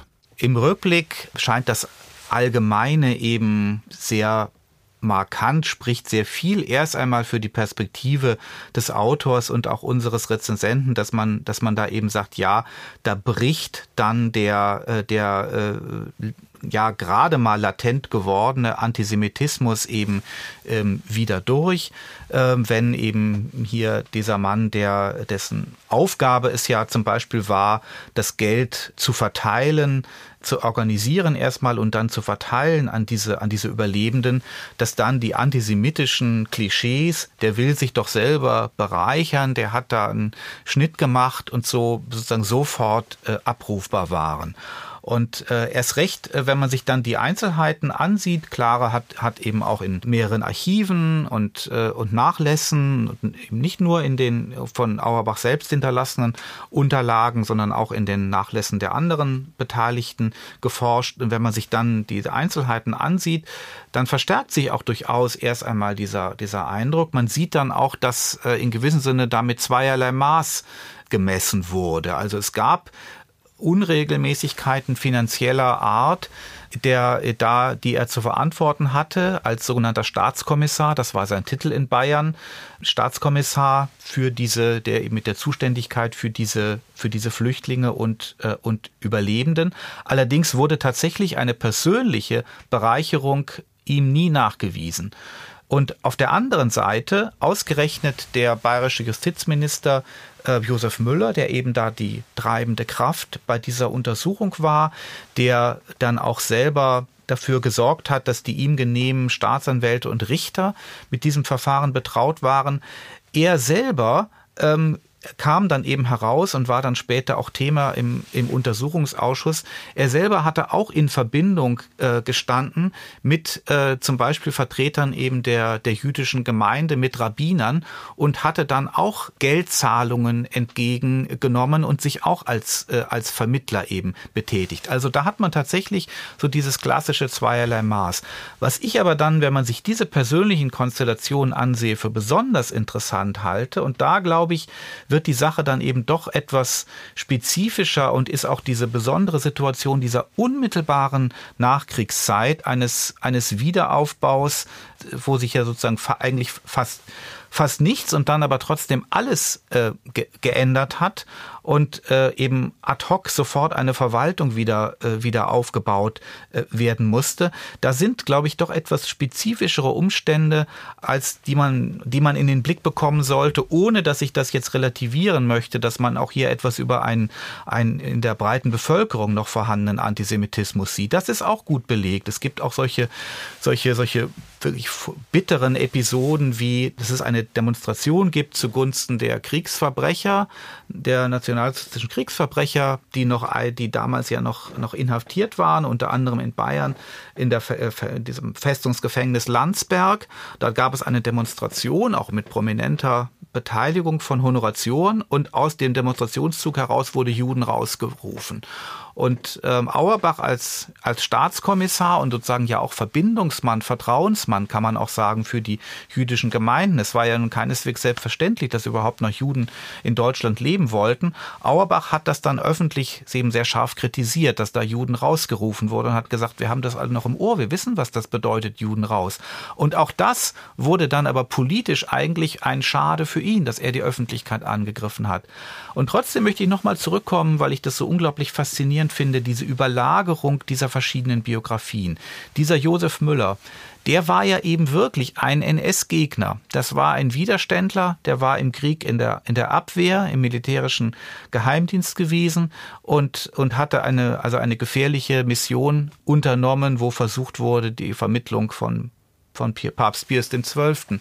Ähm, zu, äh, zu, zu organisieren. Und er gehörte dann auch zu dem Kreis der Abwehrleute um Canaris und Oster, die verhaftet wurden und auch er wäre um ein Haar auch noch auch noch hingerichtet worden. Das heißt, er gehört in der in der frühen Elite der politischen Elite der Bundesrepublik gehört er ganz eindeutig eben doch zu der Gruppe mit einer wirklichen Widerstandsbiografie. Und eine par spannende Parallele ist, dass ein zweiter Akteur in dieser traurigen Geschichte von Auerbach, nämlich der Bundesinnenminister der Adenauer Regierung, Nachfolger von Gustav Heinemann, ähm, Robert Lehr.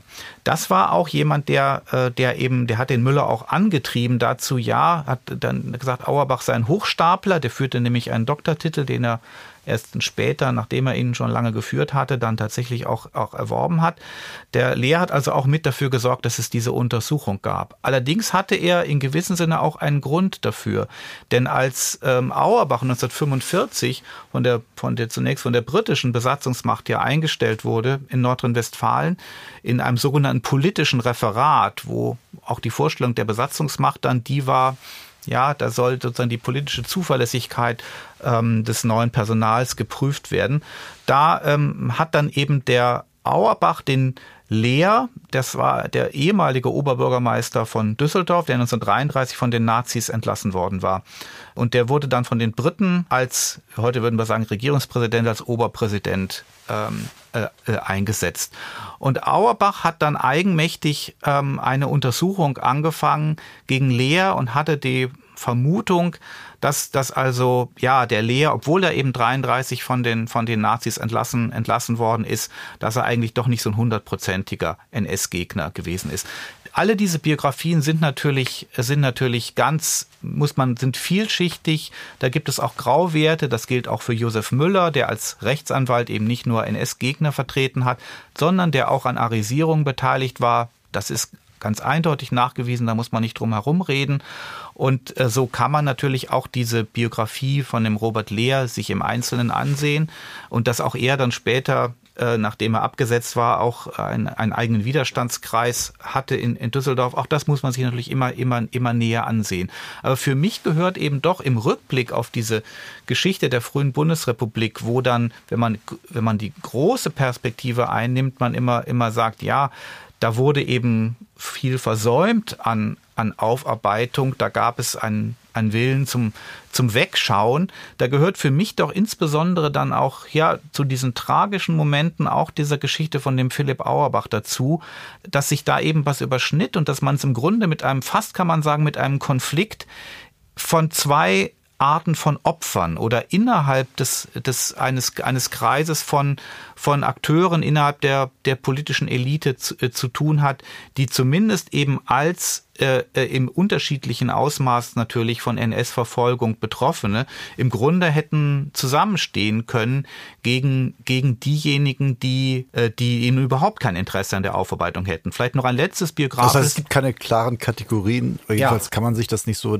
also es gibt natürlich Täter und Opfer, aber man darf sich das nicht so vorstellen, dass die Gruppen irgendwie zusammenhielten genau, oder homogen waren. Man kann schon, das ist ja so ein Schlagwort unserer, unserer Gegen, Gegenwart auch geworden, wird auch etwa dann auf Kommentierung des Nahostkonflikts angewandt, Täter-Opfer-Umkehr.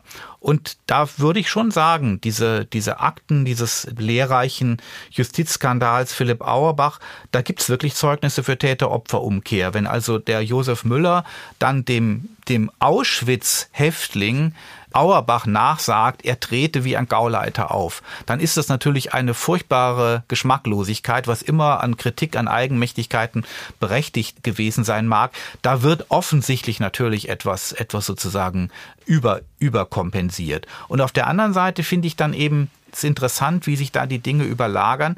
Das Lehr, wenn man, wenn man eben da das in den Akten liest, dass der eben den Müller so richtig aufstachelt, und, äh, und sagt, äh, ja, der muss zur Strecke gebracht werden. Ich paraphrasiere, paraphrasiere jetzt und ist das unangenehm.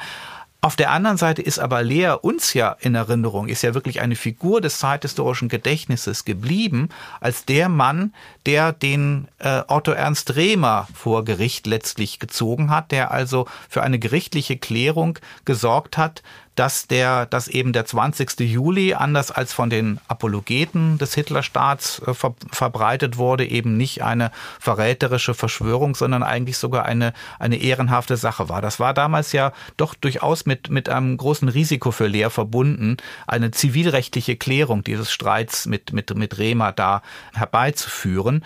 Und ja, da scheint mir es eben doch, je näher man sich dann diese Dinge ansieht, der Begriff der Verstrickung oder die Metapher der Verstrickung ist auch, hat auch so ein bisschen schlechte Presse bekommen über die Jahrzehnte, gilt auch äh, vielleicht schon als per se apologetisch, ist vielleicht auch ein bisschen voreilig, wenn man sich eben ansieht, wie, wie sehr dann solche Lebensläufe im Einzelnen miteinander verbunden und verknüpft und vernäht sind, manchmal natürlich auch in trauriger und unglücklicher Weise dann, dann vernäht sind, dann gibt es eben schon, gibt es schon, glaube ich, so etwas wie, wie Zusammenhänge äh, von Schuld und Schuld, wo man, ja, wo man so genau wie möglich hin, hinsehen muss, um, um sich dann auch, auch klar zu machen, was das eigentlich für, für Verhältnisse damals waren, ohne dass daraus dann irgendwie folgt, ja, die Verhältnisse waren ja völlig undurchschaubar und man kann gar keine Klarheit mehr herstellen.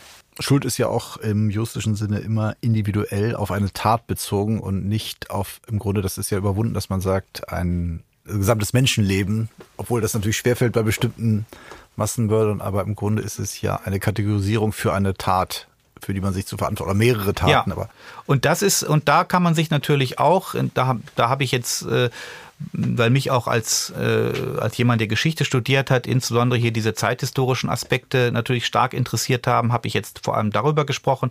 Ich glaube, für unsere juristischen Hörer wird es auch interessant sein, ähm, in dem Buch von Klare äh, sich im Einzelnen eben diesen Prozess anzusehen, weil man sich das genau dann eben auch fragen kann. Immerhin zweieinhalb Jahre ist ja dann doch eine ganz schön hohe Strafe, die dann noch verhängt wurde. Auf der anderen Seite kann man auch sagen, die ganzen Vorwürfe wurden eben auseinandergenommen und es wurde schon eigentlich äh, strikt äh, tatbezogen dann, dann, dann gearbeitet. Und vielleicht noch um ein etwas makaberes Detail dann noch, noch, noch zu erwähnen, wo man vielleicht auch diese Ambivalenz äh, dieser sachbezogenen und dieses einzelfallbezogenen juristischen Denkens sieht. Also wie gesagt, der Untersuchungsausschuss 1954 hat den äh, Auerbach dann eigentlich politisch rehabilitiert, aber es gab keine Aufhebung des Urteils und ähm, seine Hinterbliebenen hatten dann eben ihrerseits äh, noch jahrzehntelang auch, äh, auch äh, versucht, was dann Renten und Entschädigungszahlungen und so weiter angeht, eben doch auch Gerechtigkeit vom, vom bayerischen Staat zu, äh, zu erlangen. Und äh, da gab es dann mal 1975 mal einen Bescheid, wo dann bei einem, wo im Grunde der äh, Anspruch, der entsprechende Anspruch eben dieser Hinterbliebenen auch anerkannt wurde, aber eine Geldsumme noch abgezogen wurde, für die man die für die man die Erben von äh, Auerbach dann eben noch in äh, Schadensersatzanspruch nahm, ähm, für etwas, was ihm nach Jahrzehnten dann noch vorgehalten wurde, wo er eben angeblich pflichtwidrig gehandelt hatte und dem Staat dann ein Schaden entstanden war. Und um diesen Schadensbetrag wurde dann, äh, wurde dann der, das, was den Erben eigentlich zustand, gemindert. Und wenn man das liest, damit mit dieser Episode schließt Clara sein Buch ab, er lässt es sozusagen für sich selbst sprechen, hat man, glaube ich, diese ganze, diese ganze Ambivalenz, dass da im Einzelnen Einzelnen dann sehr genau gearbeitet wurde, Clara bestreitet da auch gar nicht, untersucht es allerdings umgekehrt jetzt auch nicht, was an diesem konkreten Vorwurf dann wirklich dran war. Aber darum geht es natürlich gar nicht, sondern es liegt ja auf der Hand, dass dann, dass dann auch in dieser Art von Genauigkeit und Verrechnung, wenn man es mit den Überlebenden äh, eines Holocaust-Opfers äh, zu tun hat, einem Mann, dem dann auch noch in einem Justizskandal Unrecht geschehen ist, dass dann doch auch die Genauigkeit und die Rechenhaftigkeit wieder in Ungerechtigkeit umschlagen kann. Ja, vielen Dank das gerechte Urteil. Da geht es um die Fälschung eines Impfausweises durch einen Arbeitnehmer vom Landesarbeitsgericht Düsseldorf, ganz frisch vom 4. Oktober. Der war schon länger beschäftigt, das ist auch nicht ganz irrelevant bei dem Unternehmen und hatte eben einen Impfausweis vorgelegt, ähm, wobei ähm, das zuerst nicht ganz klar war, ob der gefälscht war, aber die Ärztin, die ihn ausgestellt hatte, hatte auch Strafverfahren zu gewärtigen und er, ihm wurde dann die Kündigung ausgesprochen, die fristlose, hilfsweise die fristgerechte. Das Arbeitsgericht hat dann der Kündigungsschutzklage allerdings stattgegeben. Die Vorlage eines gefälschten Impfausweises stelle zwar einen wichtigen Grund für eine Kündigung dar, zum Fristlosen auch. Auf der Grundlage der Beweisaufnahme kam das Gericht aber zu dem Ergebnis, dass die, der Arbeitgeber das nicht nachweisen konnte, dass der Kläger gefälscht hatte. Und die Voraussetzungen für eine ordnungsgemäße Kündigung sozusagen waren auch nicht gegeben, da der Betriebsrat nicht angehört worden war, wie das ja so oft der Fall ist, ähm, also Formfehler gewissermaßen. Und dann wurde aber nochmal klargestellt vom Landesarbeitsgericht, dass eine Impfpassfälschung eine außergewöhnliche Kündigung grundsätzlich rechtfertigen kann. Und streitig war eben hier nur, inwieweit das äh, wirklich der Fall war oder nachgewiesen werden konnte. Und es gab noch ein zweites Verfahren, auch LAG Düsseldorf, da hat der Kläger das sofort zugestanden, dass er gefälscht hat. Da scheiterte aber die außerordentliche Kündigung an einer Interessenabwägung, weil der eben schon fast 20 Jahre im Betrieb war. Und es war wieder so, dass bei der ordentlichen dann der Betriebsrat wieder nicht angehört wurde. Das heißt, da scheiterte das. Aber es ist sozusagen klargestellt, dann jedenfalls auf dieser Ebene, dass die Fälschung eines Impfnachweises die Kündigung rechtfertigen kann, was ja auch, glaube ich, verständlich ist, wenn man bedenkt, dass das doch, ähm, also hier war es eben so, wie auch bei uns im Hause teilweise, dass man nur Zutritt zum Arbeitsplatz hatte mit 3G, also geimpft, getestet oder genesen. Und das ist ja eben auch ein grober Vertrauensbruch, beziehungsweise ja, eine Fälschung eines offiziellen Dokuments. Und an der ja sich natürlich auch Ärzte beteiligt hatten, wie hier auch in diesem Fall. Kam es da auch auf die Art des Unternehmens an, sozusagen die Art der Gefährdung, die dann von, von einem de facto Ungeimpften aus, ausging? Nee, hier ging es wohl nur um diesen, äh, die, die Art der Fälschung. Also das wurde gar nicht äh, thematisiert, jedenfalls hier nicht im, genau, mhm. ist ja auch eine interessante Frage. Äh, Wäre sicherlich bei einer Klinik vielleicht nochmal anders zu oder schärfer zu beurteilen. Mhm. Aber hier geht es ja sozusagen um, eine, wenn man so will, ja um eine Schleichung, Fälschung eines Dokuments. Aber das könnte man sicherlich auch noch anders beurteilen. Vielleicht ja auch, was die Wichtigkeit oder die, den Verzicht oder die außerordentliche Kündigung angeht, wenn man sagt, das ist hier, da kann dann vielleicht die Betriebsfähigkeit eine geringere Rolle spielen, weil die Gefährdung so stark ist. Ähm, ja, guter Punkt. Was macht denn dieses Urteil möglicherweise gut geeignet, auch im Studium herangezogen zu werden? Ich glaube, seine Praxisnähe, das ist ja ein Fall, den man sich durchaus häufiger vorstellen kann, wenn man bedenkt, wie sehr die Impfpflicht oder der Impfpflicht haben wir ja nicht generell, aber wie sehr die Frage Corona und Impfung und Zutritt im Arbeitsleben die Gesellschaft bewegt. Das heißt, es liegt vielleicht durchaus nahe, dass, das, dass die Fälle häufiger auftreten und die Frage eben, was der Arbeitnehmer darf oder wann er gekündigt werden darf, ist natürlich eine Riesenfrage.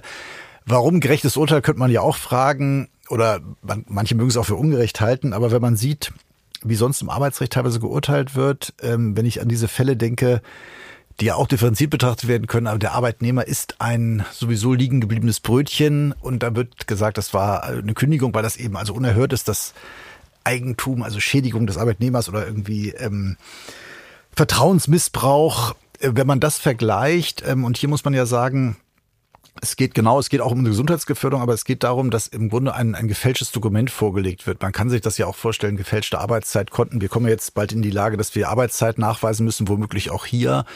Und wenn ich sozusagen den Arbeitgeber fälsche über bestimmte, hier ist eine Zugangsberechtigung oder ich fälsche ähm, eine Zeit oder eine, und deswegen glaube ich schon, das ist von großer Praxisrelevanz und deswegen auch von Prüfungsrelevanz und auch ein Thema, Stichwort Oberbegriff Corona, das die Leute generell bewegt. Mhm.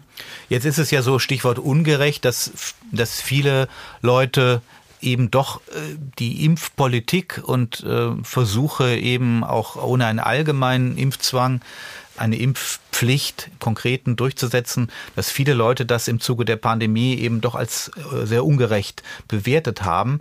Da würde mich mal interessieren, ob man ob man denn jetzt einem solchen, solchen Urteilsgründen auch irgendwie ablesen kann, dass sich das Gericht in gewissem Sinne auch mit dieser, mit dieser Frage auseinandergesetzt hat. Also sozusagen tut es auch was für den, Rechtsfrieden, indem es vielleicht ausdrücklich erklärt, ja, ähm, aus, auch aus politischen Gründen ähm, ist, ist diese ganze Sache hochbrisant und da kann man das erklären vielleicht, wenn auch nicht verstehen, dass Leute sogar bis zu der Fälschung von Dokumenten gehen, aber äh, es kann eigentlich nicht anders behandelt werden als zu anderen, anderen Zeiten auch. Aber eine, eine, eine rein, sozusagen eine reine bloße Subsumption jetzt des, des Falls und der, und der Pflichtverletzung, wie sie natürlich im Grunde die einzige Aufgabe eines solchen Urteils äh, ist, wäre ja per se jetzt noch nicht, noch nicht geeignet, irgendwie einzugehen auf die, auf die Arten von, von Recht und, und Unrechtsempfinden, die eben dieses Impfthema doch auch angezogen hat. Genau, wobei hier muss ich politikerhaft sagen, die schriftlichen Urteilsgründe liegen noch nicht vor. Allerdings muss man ja sagen, es wird ja nicht verlangt, eine Impfung als Zugangsberechtigung zum Arbeitsplatz, sondern hier hat der Arbeitgeber gesagt 3G. Das heißt, der tägliche Test, wie bei uns im Hause auch, hätte mhm. ja auch ausgereicht. Das heißt, der Zwang, sich wieder seine Überzeugung impfen zu lassen, mhm. stand hier gar nicht im Raum. Mhm. Und hier wurde halt der einfache Weg gewählt, mit einem Attest schneller reinzukommen. Ja. Ähm, aber klar, die ähm, die Grundfrage, äh, wobei natürlich immer die Frage ist, soll ein Gericht, auch wenn es ein Landesarbeitsgericht ist, jetzt die große Corona-Politik bewerten, aber es muss natürlich dann genau am, am Fall bleiben. Aber ähm, in Amerika war es ja teilweise so, das hörte ich auch aus, aus Kanzleien, dass das sogar, genau, also wer nicht geimpft war, der kam, kam nicht rein und konnte sogar entlassen werden. Das wurde dann, glaube ich, auch später gekippt. Also auch bei in privaten, viel schärfer als bei uns in privaten Rechtsverhältnissen. Also insofern, genau, muss man mal sehen, wie das auch dann letztlich hält. Aber ich finde vom Grundsatz her, und es ist ja auch zu seinen Gunsten gesagt worden, er war lange im Betrieb, was jetzt die außerordentliche Kündigung angeht. Also durchaus auch wieder traditionell arbeitnehmerfreundlich in dem Punkt. Und sonst muss ihm der Betriebsrat angehört werden. Aber dazu ist es jetzt noch zu früh, was das noch generell ähm, hergibt. Das kann ja auch noch später verfeinert werden.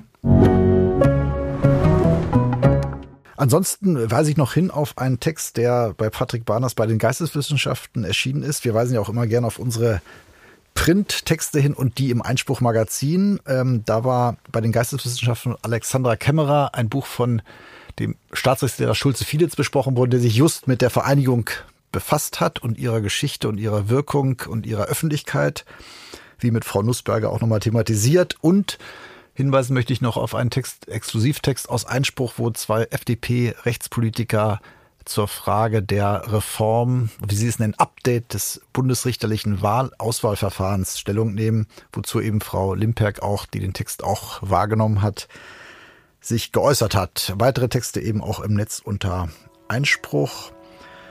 Und ganz herzlichen Dank, äh, Patrick Barners. Und liebe Hörerinnen und Hörer, das war's dann für heute. Bleiben Sie Einspruch treu.